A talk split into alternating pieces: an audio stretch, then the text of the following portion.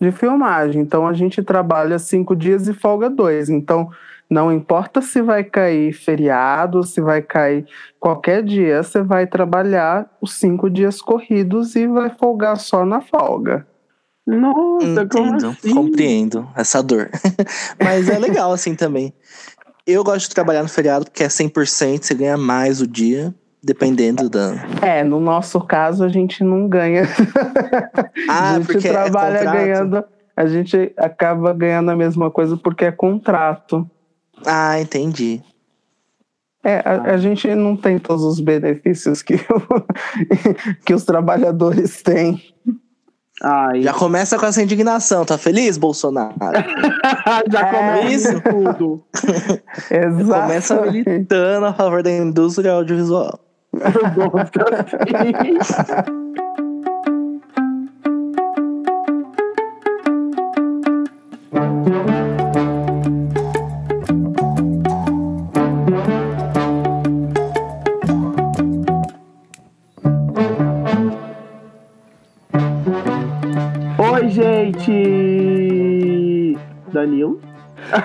Aê! E está começando mais um apronto, um apronto especial. Vocês estão ouvindo isso? Especial. Com voz de taquara rachada, gente. Desculpa pela minha voz. Esse frio adoece as pessoas. Eu estou péssimo. Estou toda cagada, mas a gente segue, não é mesmo? E hoje eu tô aqui com Sim. Estou aqui com do- duas pessoas, dois novatos, uma pessoa injusti- injustiçada, que é a primeira vez que aparece no podcast, injustiçada porque eu, como péssimo amigo que sou, não chamei para fazer o review de Turma da Mônica Laços, mas chamei aqui para esse podcast especial, não é mesmo? Danilo, apresente-se, menino. Aê, mundão girou. Pode me chamar de Michel Temer, que eu vou dar um golpe no Yuri na Aline. Esse podcast é meu agora. E estamos com o primeiro convidadíssimo especialíssimo desse podcast. Apresente-se, convidado. Oi, gente. É, eu sou Danilo. Trabalho com figurino para cinema e teatro. E como o assunto é Turma da Mônica Laços, eu estava na equipe de figurino do, do filme. Então, quem tiver curiosidade de saber de bastidores e tudo mais, a gente vai falar um pouquinho aqui sobre os bastidores de Turma da Mônica Laços, em específico a minha vivência. Então, bora ouvir, galera. Vocês estão ouvindo isso, gente? Eu estou chocado com o nível desse podcast, tá entendendo? Eu tô muito emocionado com a pronta especial Profissionais do Cinema. A Profissão Repórter começa agora. Diretamente de Hollywood, querida. Não é só Rodrigo Santoro, não. Vai.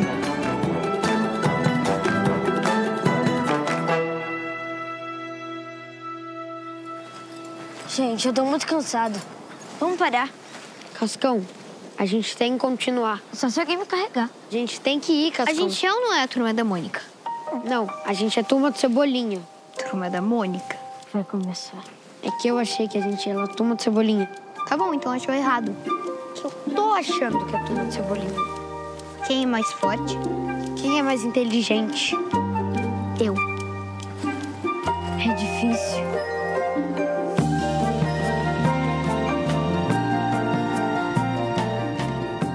Maganha, Oi. vamos lá. Você se pode dizer quantos anos você tem, amigo? Não, não me importo. São 27 aninhos. Gosto assim de gente que não se importa pra idade, não é mesmo só um número. Né, Glória Maria, que vai participar. Pode entrar, profissão. Vamos Menino. lá. Oi, diga. O número só, só, só quer dizer sobre a experiência. São 27 anos de história. É isso aí, gosto assim. Mas diz aí, qual é o seu trabalho, qual é a sua profissão? É, o meu trabalho a minha profissão é é o universo do figurino, assim. É, às vezes eu tô num trabalho que o figurino é assinado por mim, às vezes eu tô num trabalho que é como camareiro, que é, é uma outra função dentro, mas dentro da equipe de figurino todo mundo acaba fazendo tudo, Uhum. é, no sentido na filmagem e tal. Só é, o figurinista mesmo que acaba pensando num todo, desenvolvendo todo é, a, a, questão de figurino, de produção e de estrutura. Ah, mas- O figurinista vai ser o, o responsável pela equipe que, Sim, que o você fi- tava. né? figurinista é responsável pela equipe. No caso de Turma da Mônica Laços, é, é muita pouca gente sabe disso, mas é, ele tem duas figurinistas, que é a Fernanda Marques e a Manu de Ombreiras. Um beijo. Um beijo maravilhoso para elas, duas Beijos. amadas. É, Só que também no filme aparece uma terceira figurinista, que é a Verônica Julian, porque o que acontece? O Turma da Mônica Laços foi um filme que quase não existiu.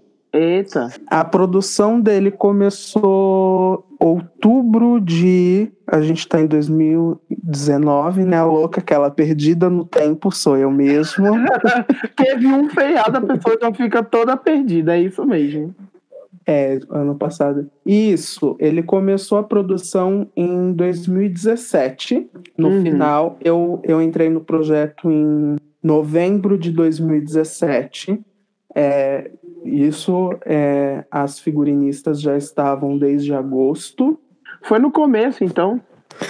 Foi no começo e já estava fazendo-se vários testes, é, porque as roupas do, do Mônica, Cebolinha, Cascão e Magali, por mais que ali na tela pareça ter sido simples, mas foi muito difícil porque é, eu, eu lembro nas provas que a gente chegou a provar sem brincadeira, no mínimo, uns 100 vestidos na Magali, porque é, tudo ti- tinha que estar assim muito real, mas também muito de acordo com o desenho Uhum. e com a aprovação do diretor, com a aprovação do Maurício, para que também a gente não desconstruísse a Magali, a Mônica, o Cebolinha, que era do desenho.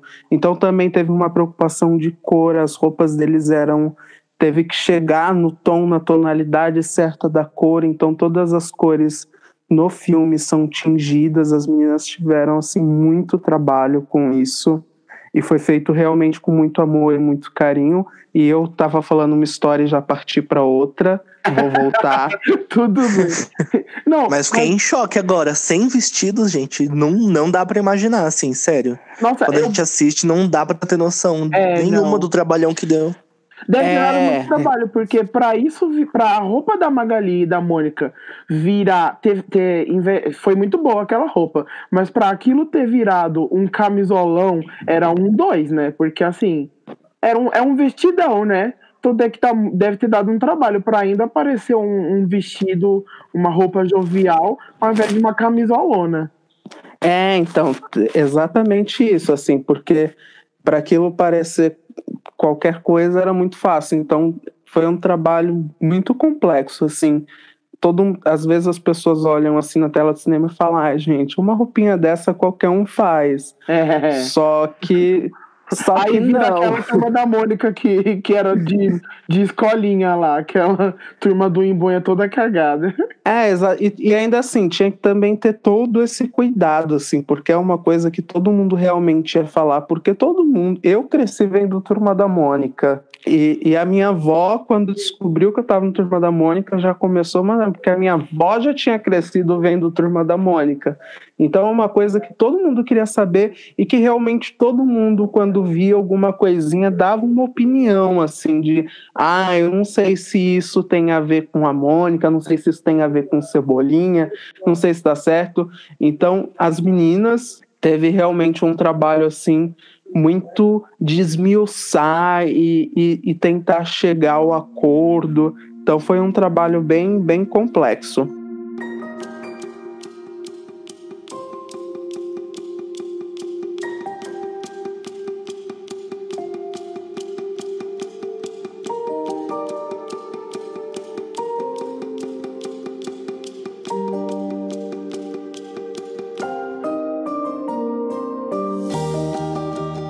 2017, a produção para por motivos de que não tinha dinheiro. É, a, a produtora que tava, que ia levar o projeto tinha, fal, é, tinha falado que não tinha mais grana para produzir o filme. Tinha Nossa. rolado uma coisa.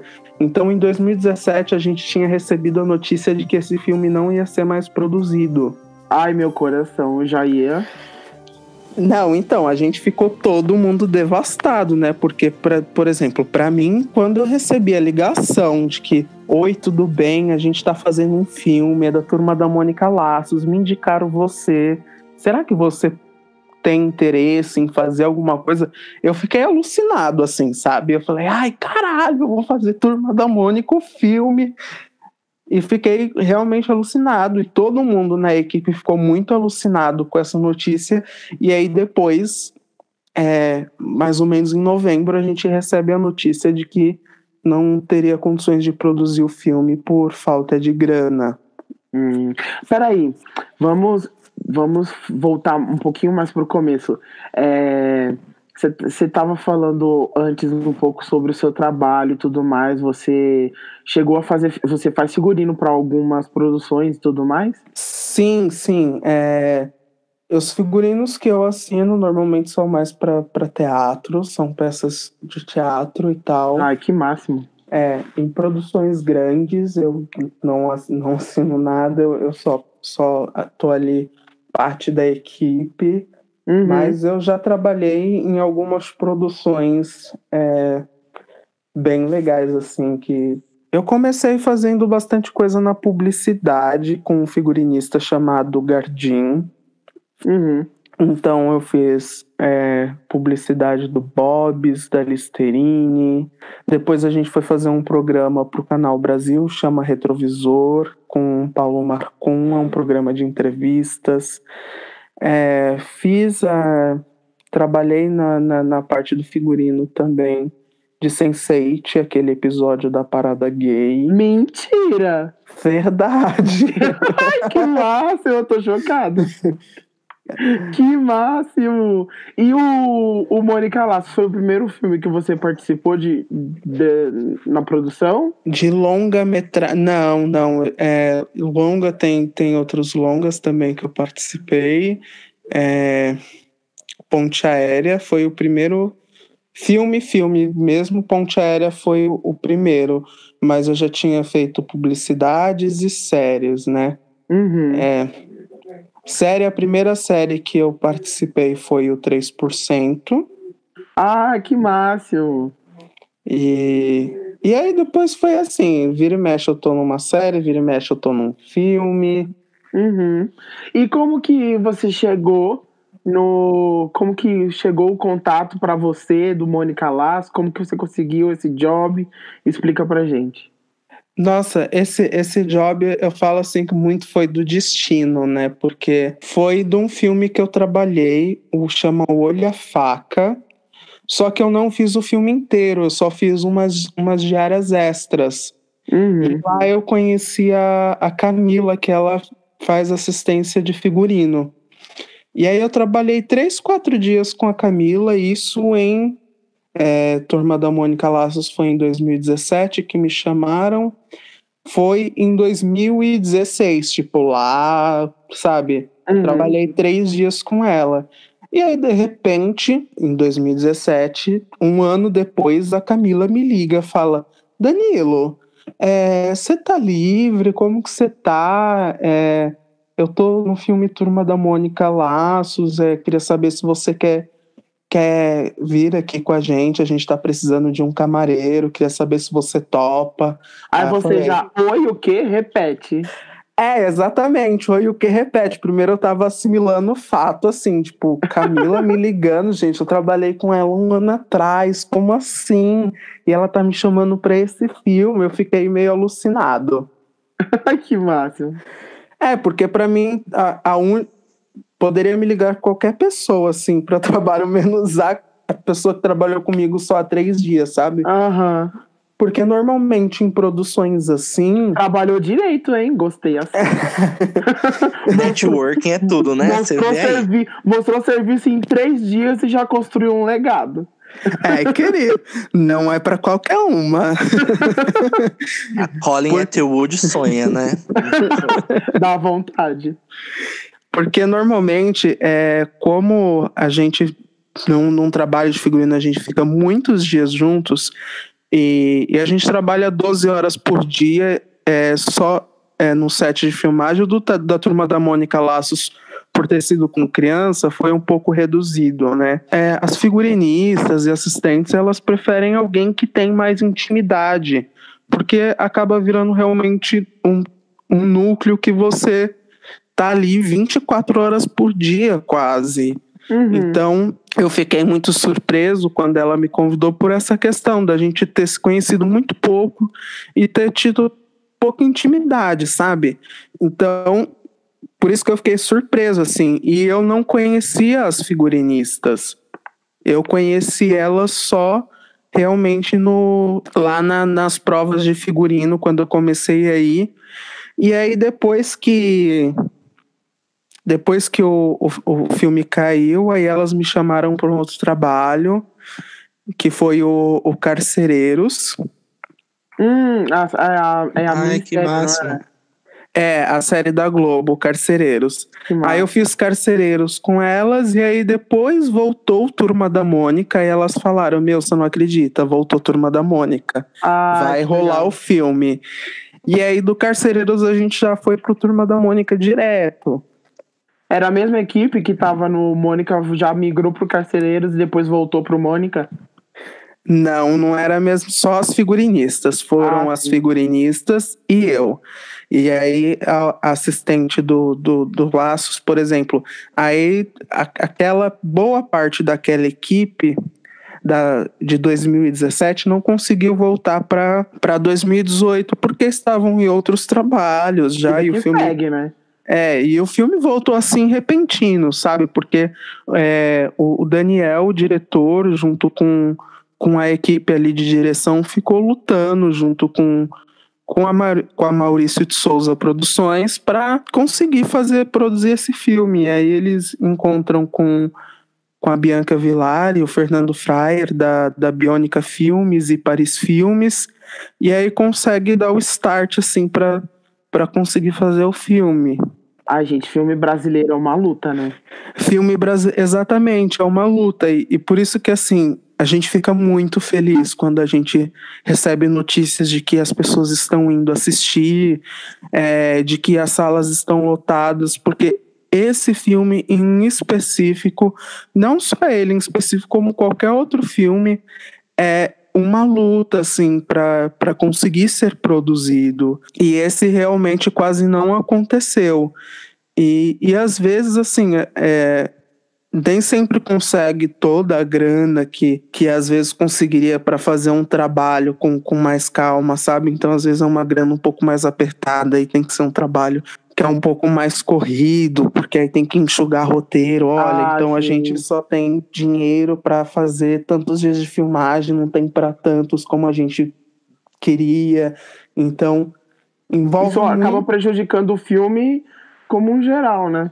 Sim, é, é, é tanto... porque tem muita coisa, né? E, e, e uhum. o Turma da Mônica Laços era isso, ainda tinha a questão de que com as crianças que tinha que ser filmado no período de, de férias da escola e, e tudo mais. Foi uma infraestrutura assim gigantesca para esse filme. Você ia falar, Danilo? É, eu ia falar que é muito importante falar sobre isso, porque o público em geral, quando assiste, realmente não tem a real noção do trabalho que dá para produzir esses filmes, e a maioria das pessoas só sabem reclamar do cinema só nacional. Sabe criticar e quando inferno. É. Não. Aí quando você começa a assistir, tipo, um Turma da Mônica Laços, você vê o megazord de produtoras que teve para poder fazer o filme sair. E você começa a pensar o tanto de filme que ficou no meio do caminho. Entendeu? Então, a gente tem que valorizar muito o cinema nacional. Então, Vamos assistir duas, três, cinco vezes. Vamos sim, eu assisti duas vezes. Sim. Eu fiquei chateado que, assim, eu tava muito ansioso pra esse filme, né? E aí eu já tava assim, meu Deus do céu. Turma, minha turma da Mônica vai ficar em carne e osso. Preciso desse momento na minha vida. No, antes do filme estrear, eu já tava com a barriga toda embrulhada já, querendo esse filme logo. E aí já fiz a caravana lá no estúdio mesmo. Quem eu consegui abocanhar, eu falei, vamos ver na estreia assim. Daí a gente já, Arrasou. co- já correu, já foi ver na estreia. Fiquei nervoso que algumas pessoas não foram ver. Eu fiquei, escuta aqui, pessoas. Vão- vocês são animadores, entendeu? Vamos valorizar o, o conteúdo de produção visual brasileira. Mas levei alguns. E aí eu só fiquei chateado porque a gente entrou na sala, tinha poucas pessoas, gente. Eu tinha tipo umas 20 pessoas no máximo. Eu fiquei, como assim, gente? A sala era pra estar lotada. Na estreia, estou chateado.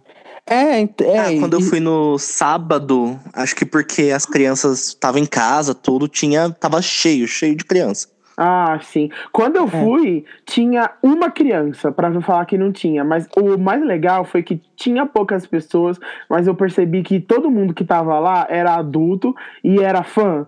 Porque, tipo assim, pra, pra tarde da noite estar assistindo o filme da Turma da Mônica e sem, sem levar o filho, entendeu? É porque gosta do negócio mesmo. E era muito legal que passavam uns personagens de, de easter egg no fundo e dava pra escutar as pessoas identificando eles e falando em voz alta os nomes. Sim. Eu falei, eu tô no paraíso aqui, entendeu? Com os lunáticos, com, com a, o fandom do Embonha inteiro. Exato, o filme é recheado de easter egg. Isso foi uma coisa assim que o, o Daniel quis fazer assim, porque o Daniel é um o Daniel que é o diretor, ele é um grande fã do universo Maurício de Souza. Então Uhum. ele homenageou lindamente assim, em vários momentos tem vários easter eggs. é, no filme, e só quem realmente conhece Ma- Maurício de Souza cata ali a, a referência do negócio. Mas acho que, mas acho que o filme tá, tá indo bem, né? Porque agora, agora tá no período de férias. Quando estreou, não tinha. Tava, ia começar ainda, porque estreou numa quinta, né? E aí nas, era final de, de semana, é, era a última semana de algumas escolas ainda. Então difícil pra galera levar os filhos e tudo mais. Olha, eu acho que o filme tá indo bem porque a gente já chegou a 500, 500 mil espectadores. Isso pra gente já, é- já é gratificante, assim, sabe? Porque o Turma da Mônica Laços tá competindo com grandes filmes, né? É, A dona Pixar aí lançando o, Ah, Toy tem- Story que ninguém pediu, mas que todos É, queriam. tem o Pets também, o Pets 3, que tá em cinema. Tem o, Homem-Aranha, sabe? Então, Né, veio concorrência forte. criança, assim, tipo, mãe, quero ir ver o Homem-Aranha. Tipo, vai olhar pra turma da Mônica, sabe? Então tá, Uhum. tá com uma concorrência muito forte e ele ainda tá conseguindo se manter em cartaz. Então a gente tá, tá bem esperançoso, assim. Ai, tomara que dê certo, porque Acho que já deu, amigo. eu não sei, eu não sei se as pessoas sabem. é, Laços vem de uma trilogia que tem lições e lembranças. Aham. São- Melhor são- trilogia de quadrinhos do universo. Exato. Só que assim, existem planos de fazer a trilogia num filme. Só que tudo isso depende da bilheteria de laços. Sim, eu, Uhum. super, eu super fiquei louquíssimo no Instagram. Gente, vão assistir o filme porque eu quero as continuações na minha mesa logo, logo, porque senão essas crianças vão crescer e vai ficar É, tudo vai ficar igual. igual Stranger Things, que tudo parece o elenco do Stranger Chaves. Things. Exato. Não, é então, a, a, a gente sabe assim que se, se, se, se não rolar é, tipo, o quanto antes, não vai dar, sabe? As crianças vão estar, tipo, já turma da Mônica jovem. É, exatamente. Já engata no jovem.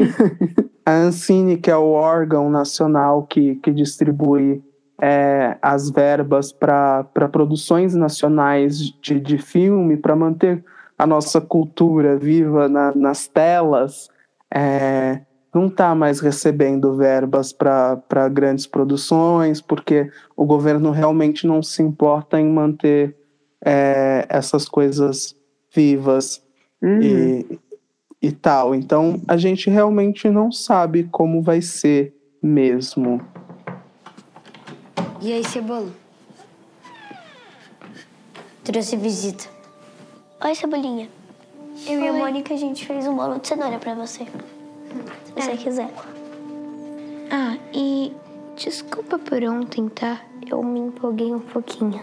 Fica de boa, o Floquinho vai voltar. Vai. Tá todo mundo procurando ele. Nossos pais estão procurando ele. Se não é o Cebolinha que eu conheço.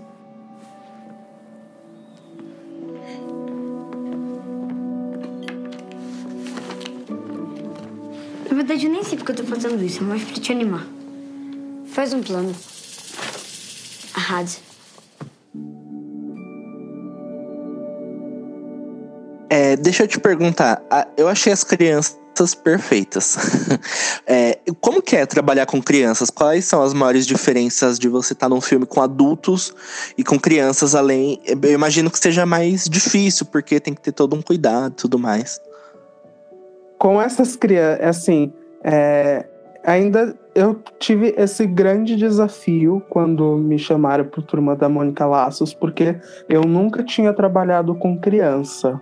Uhum. Então aí eu ficava assim, tipo, ai meu Deus, essas crianças ou elas vão me odiar ou elas vão me amar. Porque- Você se dá bem com criança? Porque eu descobri que eu me dou. Depois de turma da Mônica, eu descobri que eu me dou. Mas porque eu também.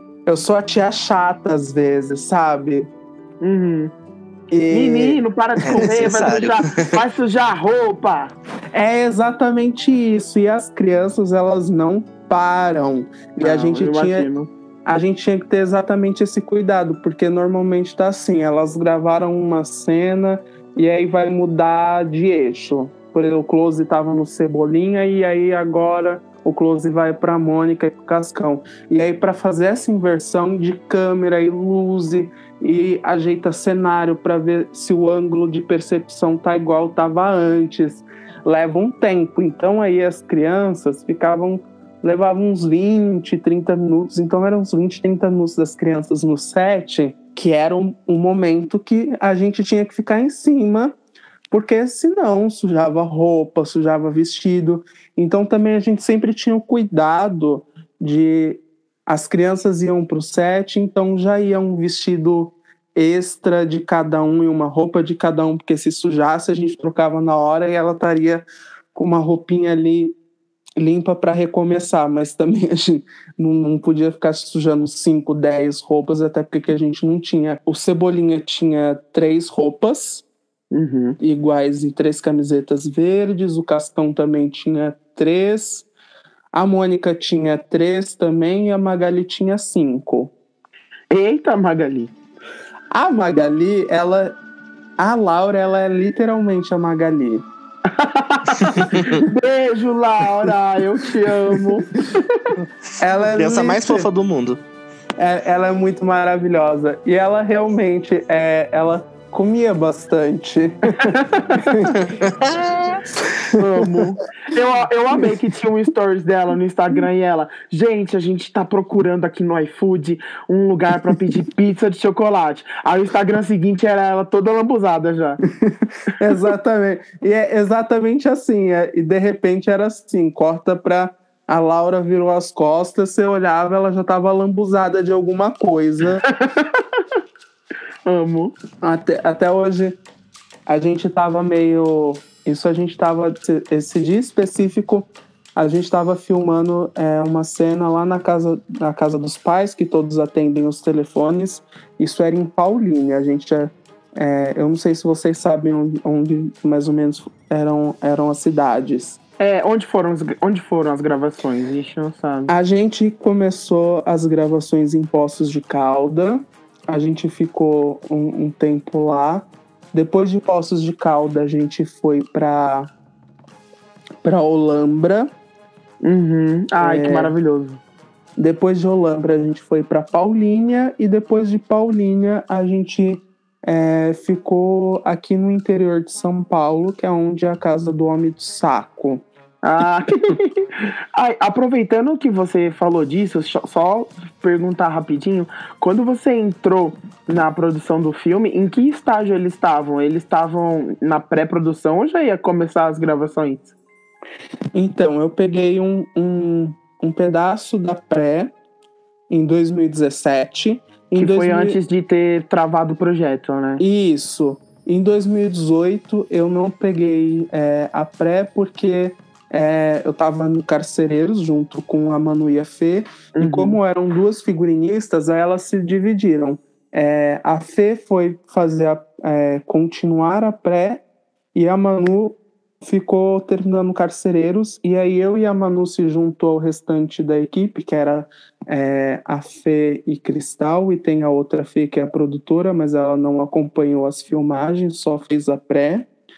E aí a gente se juntou no, no dia das filmagens em Poços de Calda. Então, depois, quando eu voltei, eu voltei só no dia da filmagem. Ah, e daí em diante você foi seguindo a É. trajetória de filmagens pelo, Sim. por essas cidades que você falou. Exato. E aí o caos que eu ia contar que é o caos é, é assim, é super divertido. No dia a gente até falou bem sério com a Laura, assim, é, que a gente tava passando por um, um perrengue de que o vestido da Magali é, é um vestido, como eu falei, era uma cor que, assim, não é um tecido que você encontra em qualquer lugar, tá, meninas? Tecidos seletos, tá bom? Exato. Não tem no. Brasil. Não tem na 25, não tem no Brasil nem no Brasil. então, é, era um processo muito difícil. A gente estava em outras cidades. é, os a gente teve uma dificuldade, porque, como era uma cor que era manipulada, então, com o tempo da- das filmagens e, e as lavagens, ele foi desbotando. Hum, E também é a cor que mais devia sujar fácil, né? Porque Exatamente. super, super Ela- clarinho, o do cascão ainda tem o vermelho ali, mas o dela é só amarelo, né? É, nesse foi o que ela deu mais azar, porque a gente foi, a gente ficou muito mais no pé dela, porque era a roupa mais clara e ela era a, a, a mais elétrica também. Na verdade, to- é, todos eles eram elétricos. Mas, Mas- ela tinha o fator de sujar mais fácil, né? E tudo. Exato, por ser a roupa mais clara também. Mas esse dia foi. Eu tenho eu lembro da Laura, primeiro, quase na primeira semana de filmagem, e a Laura gosta muito de, de maquiagem, né? Hum, Então eu lembro de uma hora ela, ela me olhando assim com aquela cara, tipo, eu não fiz nada, com um gloss na mão. E o vestido todo sujo de gloss, eu assim, Laura, o que que você fez? Oh, meu que Deus. desespero. É, bate um desespero, porque naquela época ela tinha três vestidos. Então a gente sempre usava dois vestidos em um dia, porque sempre rolava, ela sujou aquele, então já vou colocar um limpo em você agora, mas aquele gloss eu tinha que tirar para ela usar no dia seguinte, porque ele Uhum. realmente ia ser usado. E aí a gente sempre ficava desesperado nesses desesperos, e a gente também como é, esses materiais eram todos aqui de São Paulo, porque foi produzido aqui em São Paulo, então a gente começou a ficar mais desesperado com os vestidos botando e, e sujeiras, porque aí quando você vai tirar uma mancha, é muito difícil também fazer com que não fique mais claro ali na região da mancha. E aí, Uhum. quando você joga luz e câmera, tipo, todos os defeitos da roupa é, é acusado com a luz, sabe? Aí a gente ficava, ai meu Deus, ai meu Deus. é verdade. Uma boa luz é tudo. É, aí em Paulínia, a- as meninas já estavam articulando mais dois vestidos para Laura, porque de lavar as roupas estavam desbotando muito e elas estavam achando que estava dando muita diferença de cor na Uhum. hora de filmar. E aí tinha, elas conseguiram produzir e mandaram um vestido novo pra gente e que ele chegou em Paulínia. A gente tinha acabado de colocar, aí a gente continuou vestindo o nosso elenco e tal, depois corta pra Laura que aparece toda suja de Nutella, assim. Ela, gente, eu só fui comer minha Nutella. Gente, a A Laura. Magali própria. Gente, Não a Laura é a melhor pessoa, não consigo. E a gente, Laura! Eu só fui comer minha Nutella. É, ela, eu só fui comer minha Nutella, não briga comigo. Ai, tadinha. E tem como brigar com um anjinho desse? É, a gente tava assim, tipo, não tem o que fazer. Olha, amiga, me ajuda a te ajudar. É exatamente isso que eu falei pra ela. Laura, você não tem mais vestido, me ajuda. E aí, Mas aí- fizeram? Não, a gente limpou aquela Nutella e, e aí ela acabou usando o mesmo vestido que tinha chegado, mas levou um tempo, assim, pra limpar a Nutella. Mas, Mas foi a Aí- sorte que tinha chego um vestido novo recente, né? Sim, a, a sorte foi que, que as meninas conseguiram articular isso, porque como a, a roupa do, dos outros meninos eram mais escuras, a gente não teve esse problema, né? Então tava, tava mais tranquilo, mas dela, como era clarinho, e com a luz, como ela mostra todo, toda a sujeira que tiver na luz, vai mostrar numa roupa mais clara, então realmente era o- a roupa mais delicada ali que a gente tinha, né? Era uma loucura.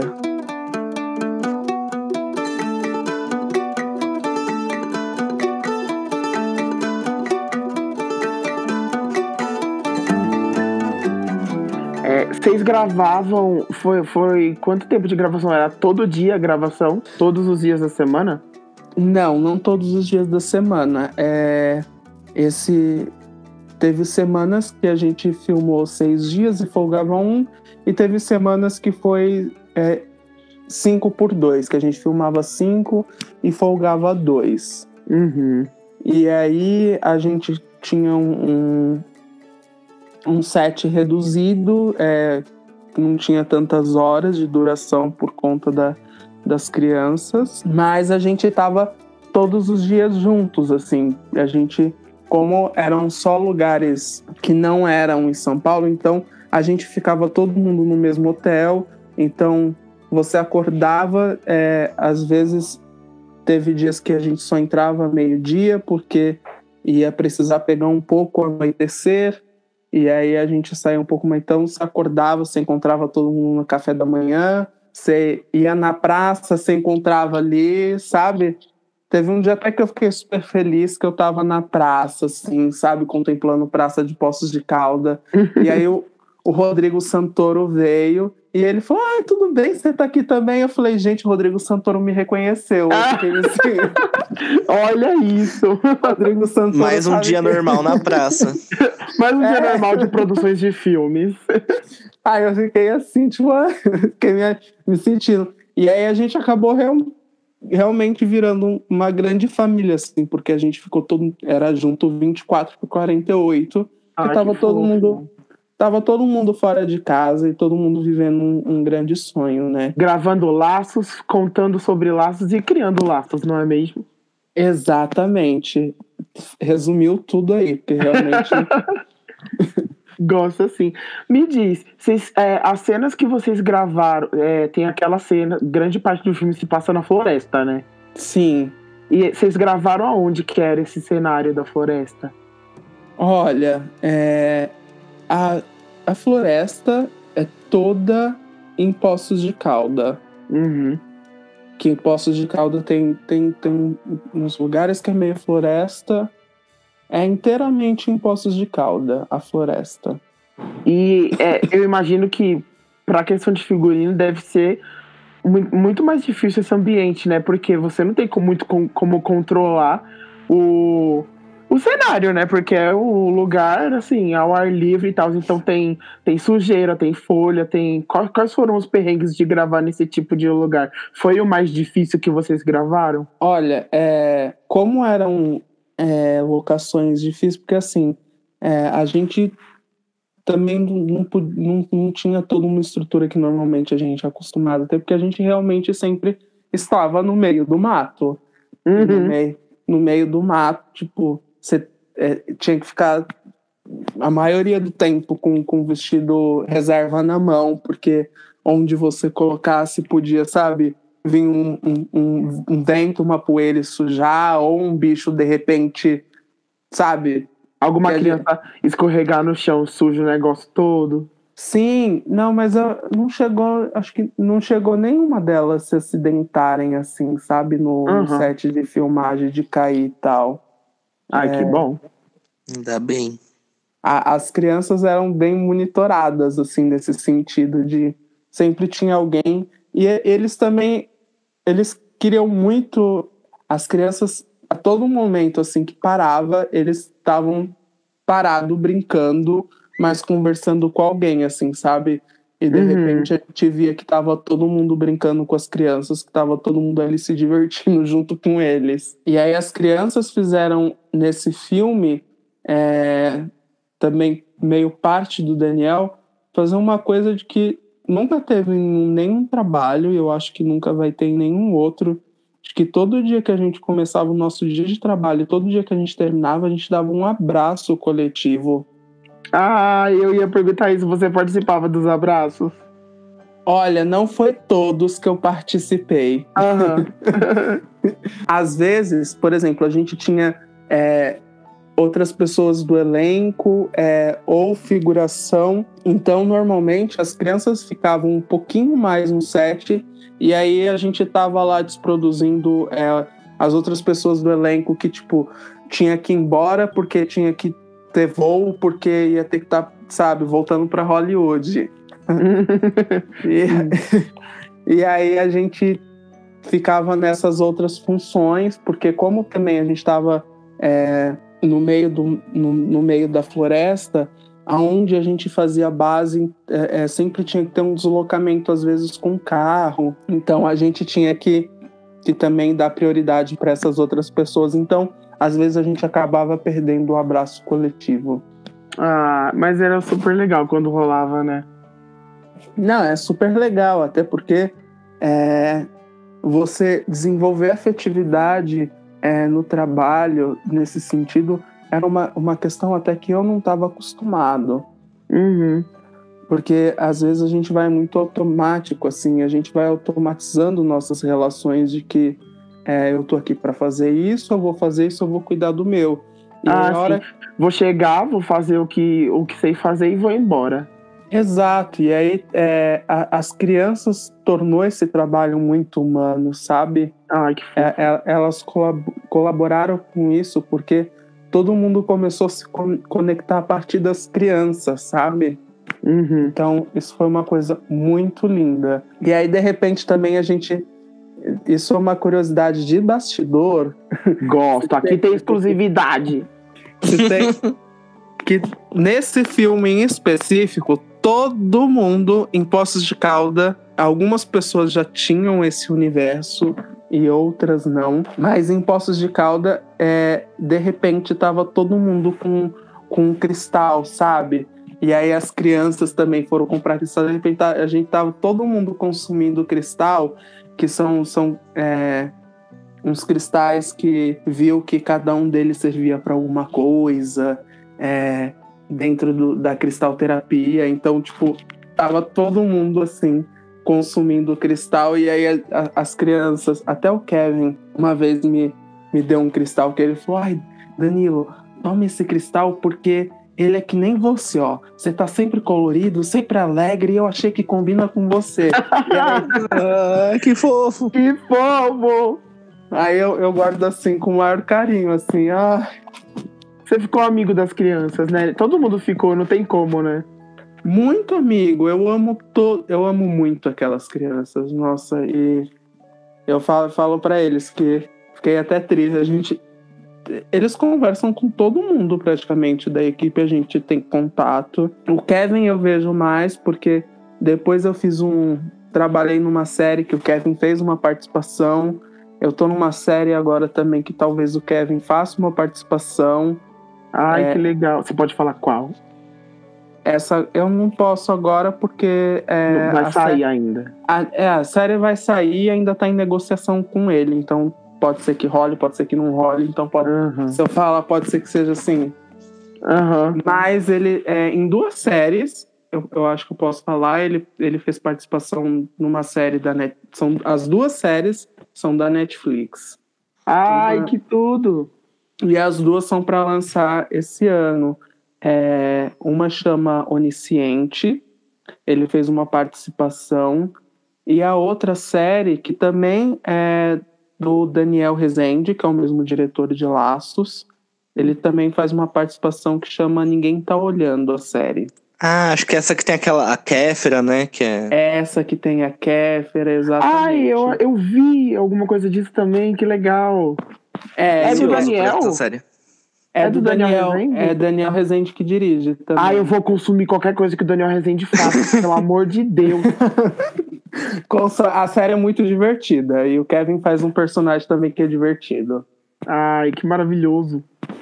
Então, e aí o Kevin, eu- eu- a gente acaba encontrando, mas ele, ele por ele tá mais por aqui, sabe? Uhum, É, porque o Gabriel mora no Rio, uhum. Então ele só, só vem para São Paulo quando é, é para trabalho mesmo. Ele, eu vi que ele estava fazendo um outro filme, mas era lá no Rio mesmo. Sim, a Laura é de, de Bragança Paulista. Uhum. e, e também só aparece. Então é, é muito difícil ver eles. O Kevin eu vejo mais porque vira e mexe eu encontro ele em algum trabalho, alguma coisa. E, a aí eu- Júlia? A Júlia, ela, ela, ela é daqui de, de São Paulo também, mas também encontro pouco. Eu até Uhum. sei, eu até sei que ela tá, tá fazendo um filme aí.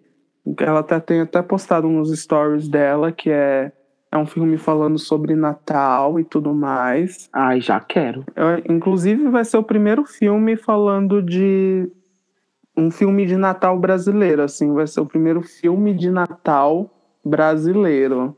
Ai, que macho. É, que ainda Ai, que legal. é, é, exatamente, a gente sempre, é sempre é, em, em- em fim de ano, sempre passa muito filme falando sobre Natal, mas é sempre Natal americano, né? Então a gente sempre consumiu o, o Natal que não é Ah, o nosso. sim. Sim, Então, é O que é um mal para as crianças que ficam esperando neve e biscoito com inteira. leite. E Minha chega aqui tá aquele calor, a casa abafada com aquelas aves natalinas no forno, Zero chaminés, porque, né? zero chaminés. Zero Porque o, o nosso forno já é a nossa própria casa, pra que, que a gente vai precisar de uma chaminé? Ex- E eu acho que ela vai ser filha daquele Lobrianco, né? Nesse filme, alguma coisa assim. Acho que ele tá no cast também. Daniel Rezende, lança o Mônica Verso, entendeu? Escuta aqui, Daniel Rezende, você vai me lançar o Mônica Verso, você vai fazer o remake do filme do Castelo Ratimbum, entendeu? E, Nossa! e também pegar a obra do Monteiro Lobato, que agora é, é patrimônio cultural e você pode mexer sem ter que pagar, e você já remexe ela inteira e já faz o filme do sítio do Pica-Pau Amarelo, entendeu? Mas assim, Daniel Rezende, cadê a cena pós-créditos com Chico Bento, hein? Hein? Ai, hein? Daniel, tô nervoso sim. Não, mas é, é porque assim, é, é bom tocarem nesse assunto. É, o Daniel conseguiu colocar ali easter eggs é, em relação ao Chico Bento. Vocês acharam? Não, não peguei Não, nenhum. Eu, eu tava vendo uma crítica que eu já fiquei louquíssimo no filme, já fui consumir qualquer material que tinha depois que eu fui ver o filme, né? E aí, um- uma crítica que eu tava vendo falou alguma coisa do Chico Bento, e aí eu fiquei assim, gente, não peguei nada do Chico Bento no- durante o filme, o que que tem? Na banca de jornal é, que o Maurício recebe, tem é, o primeiro gibi lá do, do, do Maurício, que é o do Chico Bento. Ah, que E aí, legal. inclusive, é o gibi que ele tá na mão quando a Mônica e a Magali vem falar com ele, se eu não me engano. E Ah. tem- Ah, ah, sim, na banca eu acho que eu vi alguma coisa. É, porque como por laço ser, ser uma história fechada, sabe? É, Uhum. não, não se conseguia é, trazer o Chico Bento e tal. Não tinha fica muito, não tinha, não tinha espaço, né? Não É, tinha muito É, não cabia mesmo. Porque desejo, assim, realmente não faltou, sabe? Imagino. Porque assim, é, querer a gente quer, né? Ia ser o máximo ver o Chico acordando, assim, mas ia ser muito. Não ia acrescentar em nada a história, assim, nem como Afinal- cena pós-créditos. Afinal, ele nem mora na onde as crianças moram, né? Tipo, É, ele não que- é do Limoeiro. E aí Teria que do É. nada aparecer uma cena de outro lugar do interior. Então, assim, Vila Abobrinha. Do nada, Vila Abobrinha. Exato. E o Laços é mais fechado ainda, né? Por ser baseado no. É que às vezes a gente esquece que é baseado na graphic novel, né? Inclusive, isso é Exato. muito bom. Exato. Porque eles conseguiram equilibrar isso muito bem. A graphic novel com os quadrinhos que a gente conhece e leu. Porque Assim, o visual da, da Graphic, ele é mais. Não sei definir, acho. Só sei definir como uma cor mais. Ele é mais Pastel. 85. É, esse filme é muito vibrante. Mas mesmo assim, tá lá as coisas da Graphic, tá lá tudo que a gente leu a vida toda, sabe? Foi tipo o casamento perfeito. É, a essência Sim. total da graphic e ah, o visual todo de tirado dos quadrinhos e de um jeito muito bem feito, né? É, a ideia, a ideia sempre foi essa, assim, é de pegar é, a graphic novels e mas pegar também toda essa bagagem de turma da Mônica que a gente conhece e fazer o casamento dos dois e, e para ver qual, qual sairia da mistura desse bolo, sabe? Porque é, tudo, tudo é, tinha que ser muito valorizado, assim. A gente não. O Daniel também não queria isso de só pegar lá a graphic novels e, e vamos só se basear nisso, sem, Uhum. sem tocar ali, sabe, esse universo, turma da Ignorando Mônica, todo- Souza, Todo o negócio podia- que é a base, É. né? não podia ser ignorado, assim. Eu, particularmente, eu morro quando a Mônica tira a rata rosa do, do armário. Ah! Ai, que maravilhoso. Porque é, eu, eu, eu morro assim, eu fiquei encantado quando eu descobri esse easter egg na produção, porque foi um filme que eu assisti muito na infância. Foi esse da Mônica, que ela virava uma rata, que ela encolhia, que ela ia ajudar os ratinhos, e que vinha o disco voador do rato, e a Mônica ali de rato conversando com aquele ser do disco voador. Aí eu fiquei assim, gente, a minha infância é aquela roupinha. Aham. Foi, acho que é o primeiro filme animado deles, não é? É o As Aventuras da Turma da Mônica. Exatamente, o primeiro filme animado, As Aventuras da Turma da Mônica, eu assisti esse filme assim umas 500 vezes quando criança, sabe? Eu tinha, Ai, é, tinha um videocassete em casa. Ai, gente, ó, revelando a idade agora. Mas vem cá, aproveitando que você falou do Maurício, e aí, você te- você teve contato com, com a galera ouro da casa? Maurício de Souza, a Mônica. Então, a Mônica, que foi a pessoa mais presente, assim, ela, ela apareceu bastante no set. O Maurício realmente só foi no set é, no, no dia da participação dele. Uhum. Pouca gente sabe também que naque, aquele senhor que está lendo o jornal, que quando na cena tem o Maurício de Souza e um senhor lendo o jornal junto com ele. Hum. O senhor lendo o jornal é o seu Panini, o grande parceiro do Maurício de Souza, que Ah, que sempre legal! é. Ele é, ele é o cara que produz todo o material de Turma da Mônica, assim. Uhum. Ai, que máximo. Pouca gente sabe que, que é o seu Panini ali, mas a gente sabia. Ai, que ótimo. Que são Ah. grandes, pelo que eu Hum. sei, são, são grandes amigos ali, Maurício e ele. Uhum. E E maravilhoso que os dois estavam ali na banquinha, né? é, os dois estavam ali. E aí o Maurício realmente, esse foi o único dia que, que ele foi no set, mas sempre tudo, é, o Maurício acompanhou exatamente tudo.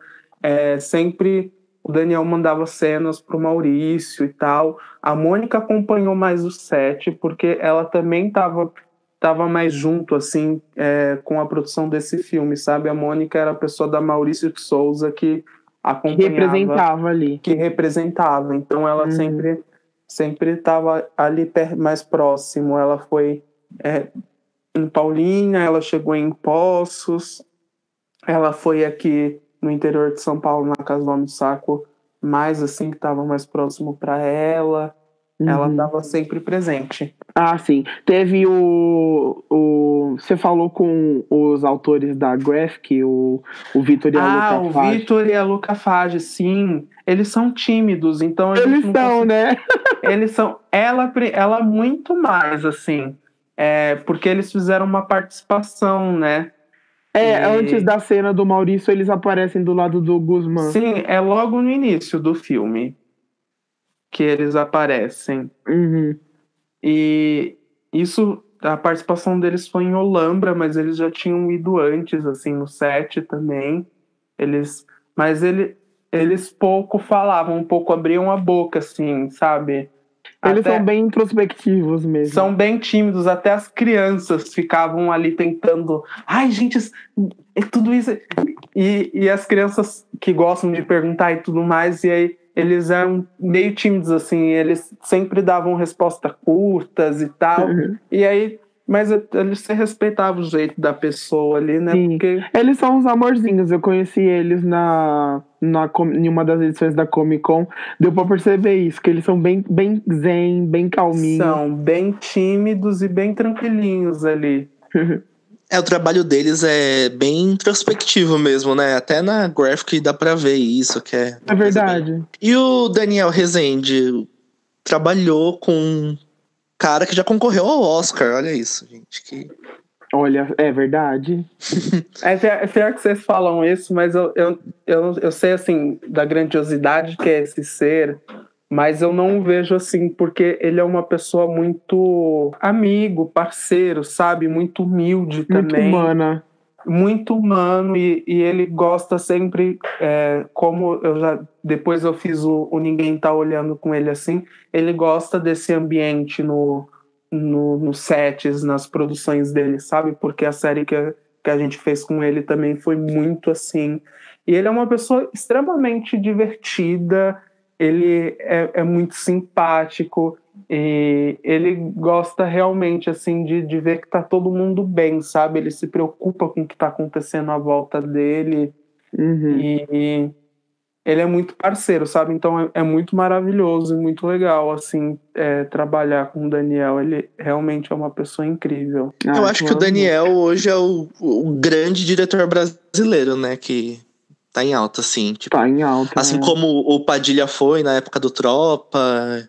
E o Sim. Meirelles também foi. Sim. Inclusive, ele já pode dirigir o filme da Rita Lee, que tá com a Biônica também, Daniel. Fica pedido. Ah, mas- só quer botar o Daniel nas produções tudo, né? Eu Quer botar sou- o Daniel é. em tudo. Eu só posso dar dica pra vocês que não é ele, porque esse filme já tá sendo assim, já, já foi tudo captado, então não foi o Daniel. Acabei com a alegria de vocês. Poxa, zero, zero esperanças. Poxa, espero que seja um diretor bom, então. Tô, Mas tô curioso, nervoso Mas, já, que é, sou é muito, muito fã da né, Rita. Danilo? Podia ser uma mulher diretora, né?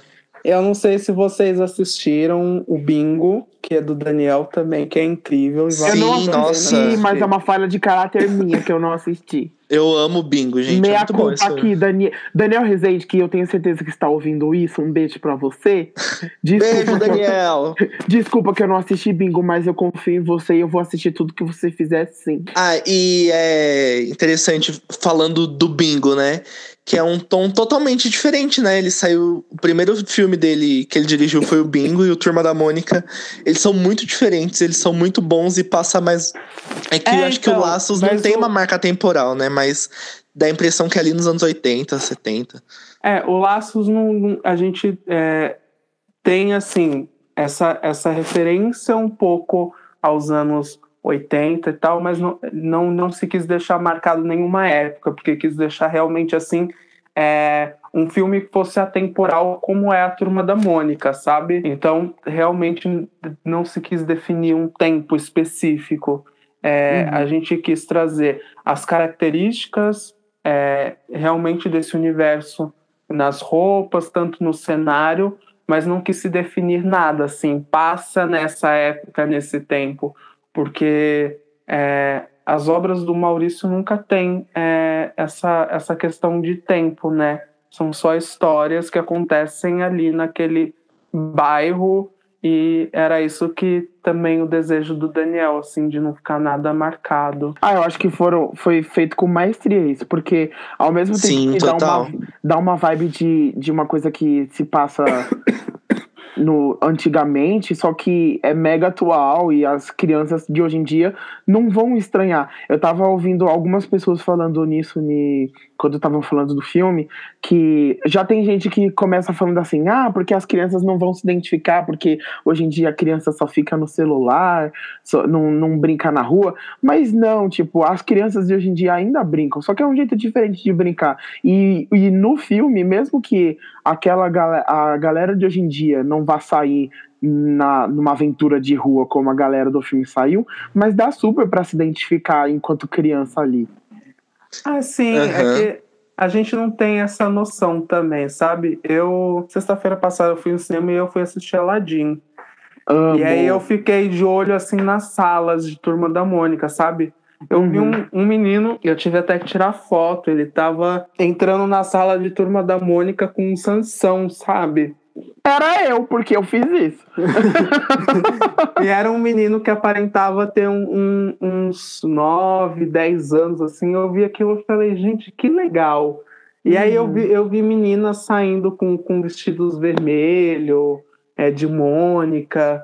E, e eu vi menino com camiseta de cebolinha. E aí eu falei assim, gente, que legal, as crianças realmente gostam. Uhum. Porque eu, eu também não tinha essa noção de que as crianças de hoje em dia são fanáticas por, por Turma da Mônica ainda, sabe? Uhum, Porque parece que é uma realidade diferente da que elas vivem, né? Exato, porque hoje em dia tem tanto desenho, tanto desenho, e, e a gente realmente, desde muito pequenas, é, é, a gente consome muito desenho também que não é brasileiro, né? Uhum. Então, Total. Muito. esse, esse gosto acaba ficando sempre no, no exterior, no exterior. É, o que eu vi hoje, eu fui, fui ao cinema assistir o Homem-Aranha, mas eu vi muita criança tirando foto com aquele cartaz gigante da Turma da Mônica que fica, tipo, na porta do cinema. Sim. Uhum. Tinha, tipo, um da Turma da Mônica e um da, do Toy Story. Tinha muita criança tirando foto da Turma da Mônica, sério, de verdade. Turma da Mônica Rainha, Toy Story Nadinha. É, Quem é Buzz Lightyear? Quem É. é? nossa, a Turma da Mônica não cansa de humilhar a Toy Story. No Turma da Mônica não tem ninguém abandonando ninguém, tá, Woody? Exato. Fica a dica aí, Woody. Mas Fica o que eu, queria, que eu queria falar é que esse filme eu acho que ele. Pra mim, ele, eu acho ele muito lindo e ele é muito contemplativo, assim, é de você ficar olhando cada quadro e admirando, e ele é nostálgico tanto pelo que você viveu, mas ele é nostálgico nele mesmo, sabe? É, uma- é mei- é meio mágico o que acontece quando você assiste esse filme. Na sala que eu fui, tinha muita criança rindo, se divertindo muito, e tinha criança que se emocionava, e você tava se emocionando, e você. A sua infância foi numa época diferente, mas você também tá se identificando com aqueles Uhum. personagens e lembrando que você era, e até hoje em situações, então. Ah, não sei, é um muito mágico o universo do Maurício a minha, Souza, sem tenho- condições.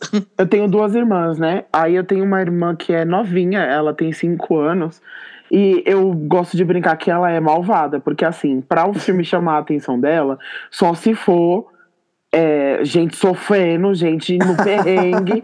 o primeiro filme que ela viu no cinema, quando ela era bem mais nova, foi Jurassic World, então você já imagina. Nossa Já senhora. o quer- regresso. Já quer ver o sangue, entendeu? E aí eu fiquei, assisti o filme antes dela e depois a gente foi em família pra assistir junto de novo. E aí eu já fiquei pensando, mas será que esse filme vai prender ela? Porque ela já gosta de ver a galera sofrer, né? e foi o primeiro filme que ela ficou sentada do início ao fim. E eh, geralmente, quando a gente tá no cinema, ela sempre se fica cansada no meio do filme, pede pra dormir, pede pra deitar no colo de alguém. E não, ela ficou sentada, ela foi com a melhor amiguinha dela, que é da mesma idade. Era maravilhoso, porque dava pra escutar elas falando assim: apareceu a Mônica e a Magali, aí elas cochichando: Olha lá, é você, você é a Mônica, você é a que Magali. Eu fiquei, gente, que coisa mágica. Ela tá se Sim. identificando ali na tela, sabe?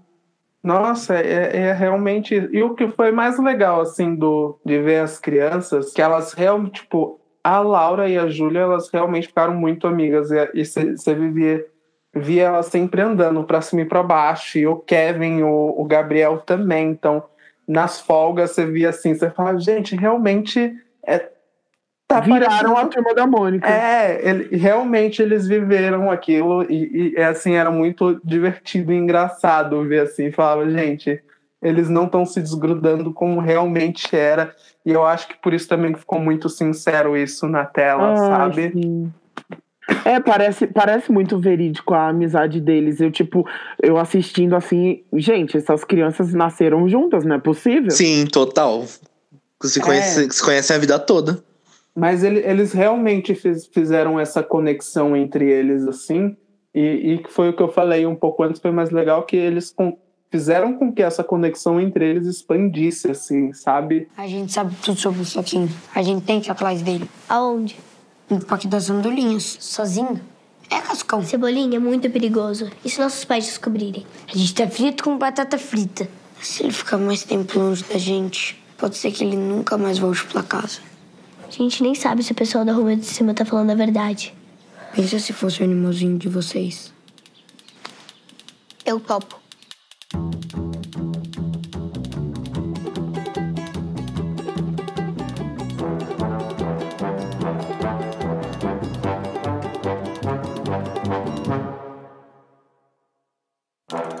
Pra finalizar, só queria perguntar assim, é, o que, como foi pra você, o que você vai tirar de experiência disso tudo pra levar pra vida e, e, e tudo mais, aprendizados, esse tipo de coisa. Ai, é que, assim, desse filme, é, eu vou levar ele pro resto da vida, assim, não tem como esquecer, sabe? Ai, Tem como- não tem como esquecer a- aquelas quatro crianças. Eu ainda em todo o trabalho que eu, que eu faço até hoje, é, eu, eu desejo, assim, sabe? É, A mesma vibe. a mesma vibe, a mesma alegria. É, e nesse trabalho também teve uma coisa que eu acho que foi um dos dias que eu mais, mais fiquei feliz na minha vida. Que nesse trabalho a gente conseguiu fazer uma coisa assim que é. A gente também sempre tentava fazer com que as crianças se sentissem mais à vontade e, e- e- e- se divertissem no trabalho e a gente entrava nessa vibe. Então a gente conseguiu um dia todo mundo ir trabalhar fantasiado. Ai, que maravilhoso! É, Meu gente, tipo de trabalho, sim. é, e e eu acho que foi a primeira vez na história do cinema brasileiro que foi todo mundo trabalhar fantasiado. Ai, que, lin- que lindo. Melhor equipe. Melhor Melhor. equipe, equipe dos sonhos. Você foi de quê? Eu fui montado de drag. Eu não acredito. Ai, que máximo! Que maravilhosa! Melhor pessoa, já foi eleito o melhor funcionário da equipe. E Eu aí foi, amei. foi muito divertido e até a devolutiva das crianças ali, sabe? Até, até dos meninos. Aí eu lembro que, que no fim do dia, que eu uso umas perucas que são um pouco grandes e altas, aí a Laura pediu para colocar peruca e falou: ai, que legal. O Biel colocou a peruca e eles tiraram foto comigo. E aí eu lembro do, do das crianças falando coisas assim, tipo, ai, que, que a gente a gente tem sempre que ser assim, igual a, a, a, a tia Mega, que o nome da minha, minha drag é Mega, porque ela é feliz e brilhante e ela Ai, se dá com todo então, ter visto, assim, sabe, a- as crianças é, lidando com, com, com esse universo que eu levei, assim, é, Ai, que, que legal essa troca que vocês fizeram, né? foi, foi a coisa mais preciosa, assim. E a, Laura falando, assim, pra mim, tipo, ai, quando eu crescer eu quero me maquiar igual a Mega, porque a Mega é... Ai, meu Deus, que máximo. Ai, que lindo.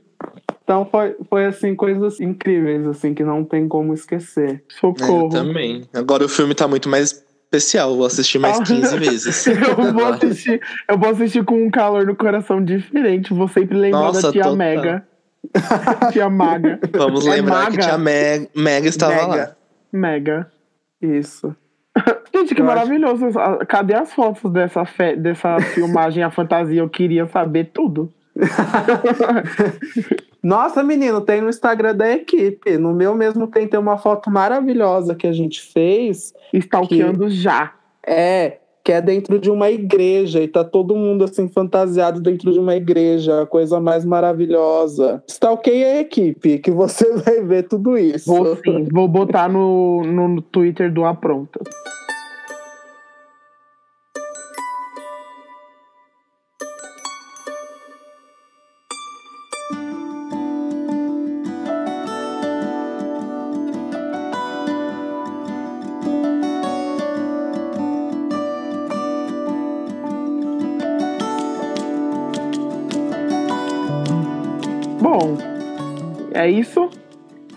Isso. É. Eu amei. isso.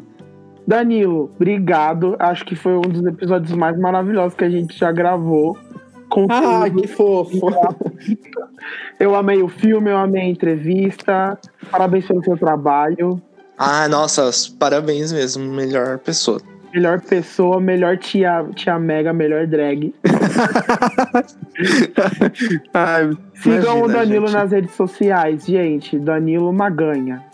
Arroba Danilo Maganha e arroba Megstar Drag. Exato. E que você tenha uma longa carreira aí. Muito sucesso. Sim. E que volte mais vezes pra contar sobre mais filmes Sobre mais nacionais bastidores. maravilhosos. Só falar, gente. Ah, eu queria agradecer por ter estado nessa entre- entrevista. Que já é melhor episódio do Apronto, já é um em Osasco esse episódio. Já é o melhor episódio, porque foi uma entrevista maravilhosa e porque é a sua estreia, não é mesmo? Sim, isso mesmo. ah, e queria falar, por favor, assistam esse filme. Se puder, assista mais de uma vez. Vamos fazer essas continuações acontecerem.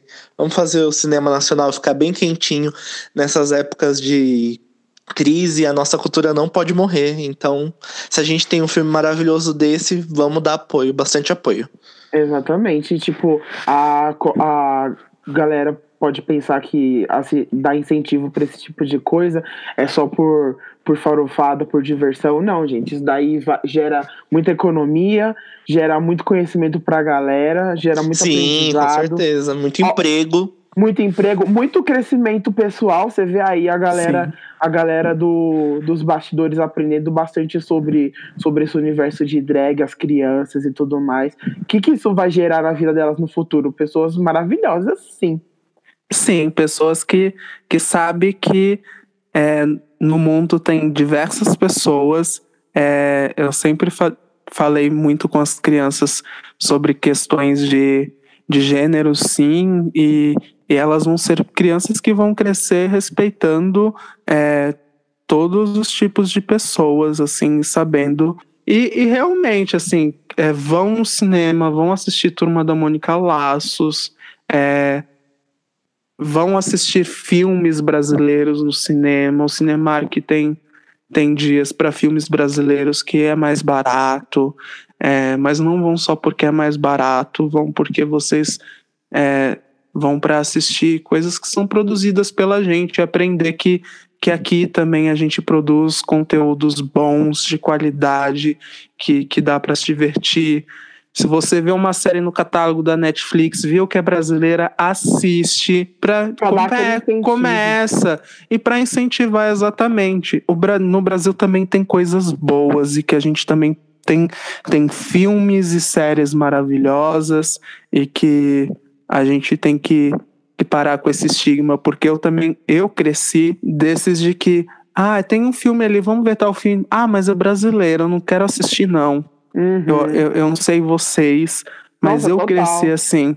E aí hoje eu me pego trabalhando dentro do, do cinema brasileiro e das produções, e aí eu falo assim: não, gente, me ensinaram que isso é ruim, mas isso não é ruim. Não, por favor. Incentivem, cultivem, plante essa sementinha da cultura, regue ela, deixa florescer, porque essa sementinha, como a gente falou, tem várias pessoas ali nessa água, assim, criando conhecimento, que se, se sustenta e se alimenta daquilo, e assim a gente vai ter um, um país com, com, com muito mais cultura, né? E viva a E cultura, né? junto.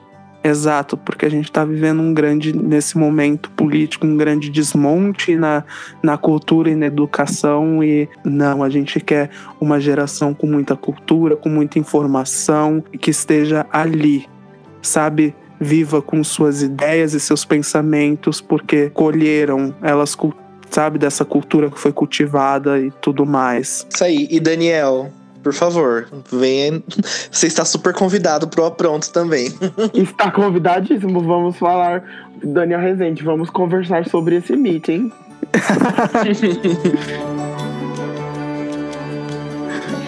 Gente, é isso. Vamos ficar aqui com essa mensagem de incentivo para todo mundo. Um beijo no coração de vocês. Até a próxima semana, até o próximo apronto. Tchau, gente. No 3, 1, 2, 3 e. Tchau. Tchau.